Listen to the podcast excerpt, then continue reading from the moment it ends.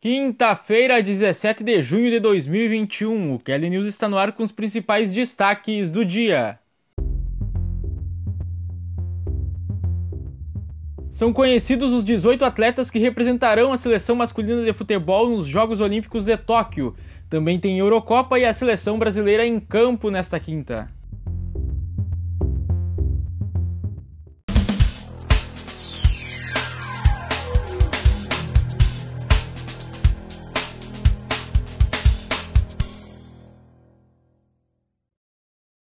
Eu sou o Paulo Júnior, ou como você acostumou escutar, o arroba paulojroo. E essa quinta-feira teve o anúncio do André Jardine, técnico da seleção olímpica, que fez todo esse processo de pré-olímpico com a seleção, portanto ele será o treinador junto nos jogos e não o treinador da seleção principal, o Tite, como aconteceu em algumas outras edições das Olimpíadas. E o André Jardine convocou 18 atletas, um número mais limitado, é, para a disputa desses Jogos Olímpicos. Número mais limitado, pois é isso que permite as Olimpíadas. Então, goleiros: Santos, Atlético Paranaense, Breno, do Grêmio. Laterais: Gabriel Menino, do Palmeiras, Arana, do Atlético Mineiro e Daniel Alves, do São Paulo. Zagueiros: Nino, do Fluminense, Gabriel Magalhães, do Arsenal e Diego Carlos, do Sevilha. Meio-campo: Douglas Luiz, do Aston Villa, Bruno Guimarães, do Lyon, Gerson, agora do Olympique de Marseille, Matheus Henrique, do Grêmio e Claudinho, do Bragantino. No ataque, tem as opções de Anthony do Ajax, Malcolm do Zenit, Paulinho do Bayer Leverkusen, Pedro do Flamengo e Matheus Cunha do Hertha Berlim. Vocês puderam observar três nomes que destoam da seleção olímpica por característica, que destoam da idade olímpica, que dessa vez é até 24 anos em função do adiamento das Olimpíadas para essa temporada. É, talvez um deles vocês nem conheçam também, que é o Diego Carlos, um zagueiro do Sevilha. Apareceu bem no Sevilha há pouco tempo, não é tão conhecido aqui no Brasil, mas vem fazendo uma boa temporada, é uma surpresa. Mas, de certa forma, é um zagueiro experiente que pode dar sustentação ali nos jogos. E vai lembrar, uh, os zagueiros que estão na Copa América teriam uma certa dificuldade de convocá-los para os jogos, em função da liberação dos clubes. E algumas outras opções, como o Lucas Veríssimo, que era para ter sido convocado para a Copa América, para a Copa América não, para as eliminatórias antes da Copa América, e ter um teste na seleção principal mas por lesão é, não, não pôde receber essa chance, cairia na, na, mesma sorte que o Diego Carlos. São jogadores que não têm uma rodagem dentro da seleção. Então, ficaria é, numa mesma situação. O Santos é um goleiro experiente do Atlético Paranaense e é compreensível pelo quesito de que os três melhores goleiros estão com a Copa América de certa forma ficaria um pouco difícil retirá-los dos seus clubes para as Olimpíadas talvez o Atlético Paranaense é, seja prejudicado com a ausência do Santos, mas talvez também tenha um interesse de que o jogador dispute as Olimpíadas. Lembrando que nas Olimpíadas passadas, 2016, o Everton era goleiro também do Atlético Paranaense e logo depois foi vendido ao Palmeiras. Então pode ter um, um interesse de valorização, mesmo que o Santos já seja um goleiro com 31 anos. E o Daniel Alves é talvez a principal bronca entre os 18 convocados, porque ele é o maior salário do São Paulo, ele vai perder as oitavas de final da Copa Libertadores, vai perder jogos importantes no Brasileirão e na Copa do Brasil. Então é um prejuízo tremendo para o São Paulo. É a vontade do jogador atuar pela seleção olímpica, claro, mas os clubes eles, têm, eles não têm a obrigatoriedade de liberar, porque a Olimpíada é uma competição no futebol amadora. Então os clubes não têm a necessidade de liberar, diferentemente das datas FIFA, onde, onde há essa necessidade. Então, Vendo isso, o São Paulo sai bem prejudicado, porém já há informação de que o São Paulo não vai vetar de nenhuma forma a liberação do Daniel Alves e também uh, se sabe né, que o São Paulo tem algumas pendências financeiras com o jogador, é, não seria de bom grado criar um atrito. E acredito que todos esses nomes, esses 18 nomes que foram é, convocados, todos eles já foi feito um contato antecipado com os clubes.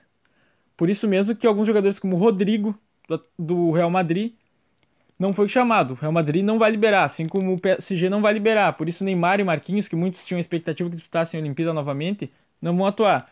O Rodrigo tem idade olímpica e não vai atuar em função do Real Madrid. O Éder Militão da mesma forma. Seriam grandes reforços nessa Olimpíada. Por isso, até chegou até esses 18 nomes. Que, com exceção desse caso do Daniel Alves e talvez do Santos, eu entendo que por mais que haja um prejuízo financeiro dos, dos, um prejuízo financeiro não, um prejuízo técnico dos clubes, é, tem que pensar no lado financeiro, pensando bem pragmaticamente, porque há muitas coisas a discutir quanto ao futebol nas Olimpíadas, mas pensando bem pragmaticamente na questão da convocação, para um Grêmio perder o Breno e o Matheus Henrique nesse momento pode ser o que vai valorizar esses jogadores para uma venda futura.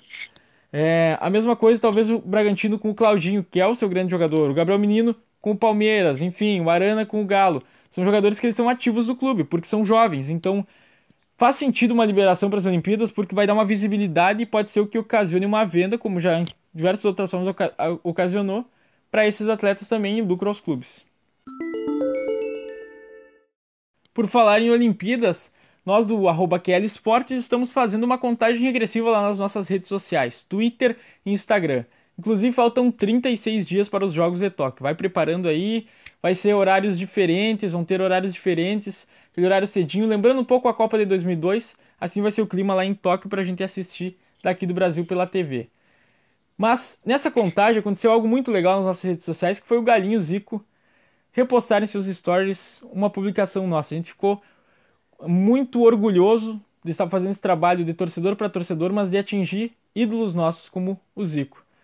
É, então, vem que nem o Zico, vem repostar as coisas que a gente posta, vem interagir com a gente, vem comentar, porque a gente fica muito feliz, não só na, nos posts sobre a Olimpíada, mas sobre todos os posts que tem, Brasileirão, Copa América, Eurocopa, tudo que está acontecendo aí no futebol, tudo que está acontecendo no mundo da bola, enfim. O Zico repostou um post que falava sobre ele, logicamente, porque ele vai ser um dos responsáveis por carregar a tocha olímpica lá no Japão, lá em Kashima, onde o Zico é ídolo, assim como aqui no Brasil, porque jogou, foi muito importante para que o esporte se desenvolvesse lá no Japão.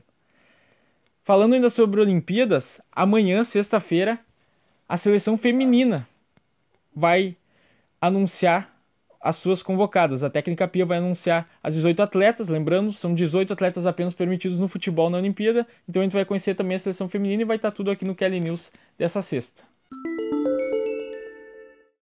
Mais algumas informações também que rodaram a pauta nessa quinta-feira. O TikTok, aquela plataforma de vídeos que viralizou desde 2020 para cá e que o pessoal gosta muito de fazer vídeos, fazer memes, vai servir também como suporte para a transmissão dos jogos da Série C do Campeonato Brasileiro. Ela já transmitiu alguns jogos, inclusive do Campeonato Carioca, nessa temporada, e agora vai também servir como uma forma gratuita de assistir a Série C do Campeonato Brasileiro. Fernandinho, volante que podia inclusive ter ido aos Jogos Olímpicos, mas ficou de fora, deve renovar com o Manchester City. Essa é informação que vem lá nos portais ingleses. Então o Fernandinho deve permanecer mais um tempo sob o comando de Pep Guardiola, que inclusive gosta muito desse jogador. E a CBF, a CBF segue sua saga que a gente conhece bem de, de muitos atritos, de muita tensão política e de algumas coisas que não nos orgulham tanto. Mas nesse momento algo que também não está bem explicado, mas que não cabe fazer nenhum juízo de valor no momento. O Coronel Nunes, que é o presidente interino nesse momento, já que o Rogério Caboclo está afastado em função da acusação por assédio sexual a uma funcionária da CBF, o Coronel Nunes demitiu Walter Feldman, que é o secretário-geral da CBF, e seria o segundo na sucessão interina da entidade. Então, um atrito bem forte aí na CBF, que inclusive casa muito com algumas coisas que a gente discutiu no intercâmbio da bola da semana passada. Se tu ainda não escutou, seleção brasileira e o distanciamento com o seu povo. Pesquisa intercâmbio da bola no teu tocador de podcast e vai escutar esse segundo episódio porque ele fala muito sobre a CBF e faz a gente abrir os olhos para algumas coisas que acontecem sempre na nossa entidade máxima do futebol brasileiro. Por falar em intercâmbio da bola e por falar em CBF, os clubes estão tentando criar uma nova liga independente para o Brasileirão. Enfim, ontem a gente já falou sobre isso aqui no Kelly News, não vou é, desenvolver muito esse assunto, mas quero te fazer um convite, porque às 7 horas da manhã, nessa sexta-feira, a partir das 7 da manhã, vai estar disponível nosso terceiro programa do intercâmbio da bola. E vai falar exatamente sobre isso, sobre essa ideia de criação de uma liga nova no Brasileirão, que na verdade não é uma liga nova, é o mesmo Brasileirão, mas organizado pelos clubes. Vai falar muito sobre o CBF, mas vai fazer muitas comparações com Premier League, com La Liga, exemplos que dão certo, exemplos que não dão certo, contextos que valem analisar o futebol brasileiro e aquela dinâmica muito legal que a gente vem estabelecendo no intercâmbio da bola. Então, ouve, compartilha. O intercâmbio da bola está ficando cada vez mais sensacional e é incrível cada vez que a gente pode abrir o nosso microfone ali e falar quanta coisa interessante sai, quanta coisa a gente descobre sobre futebol. Então vem ouvir com a gente e compartilha também o próximo episódio do Intercâmbio da Bola que vai estar no ar nessa sexta-feira. Nessa quinta-feira também teve a Eurocopa, a Ucrânia bateu a Macedônia por 2 a 1, a Holanda venceu por 2 a 0 a seleção da Áustria e garantiu-se como primeira colocada já do seu grupo e classificada, logicamente, às oitavas de final, assim como a Bélgica, que, se não com a liderança já está nas oitavas de final após bater de virada a Dinamarca por 2 a 1. Esse jogo marcou o reencontro dos torcedores com a Dinamarca após aquele episódio traumático do Eriksen, o ataque cardíaco que ele sofreu em campo na estreia da seleção dinamarquesa.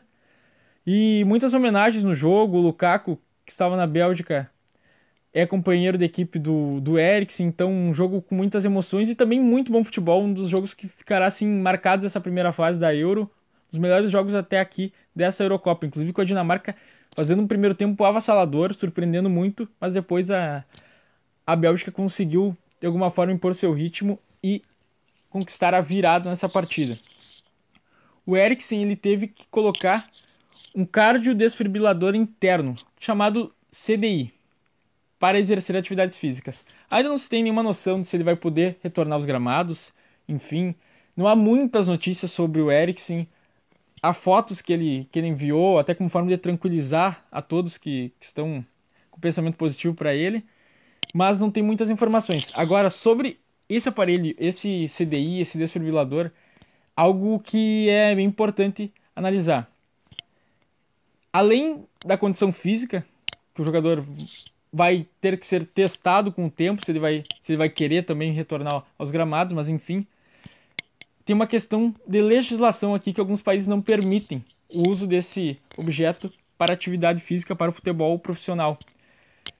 Há um, algum tempo atrás, no futebol brasileiro, o Everton Costa, que passou pelo Internacional, pelo Caxias e pelo Vasco, ele teve que colocar isso. Ele tinha sofrido também algo do estilo que o Eriksen sofreu numa partida de futebol e por isso teve que encerrar sua carreira precocemente.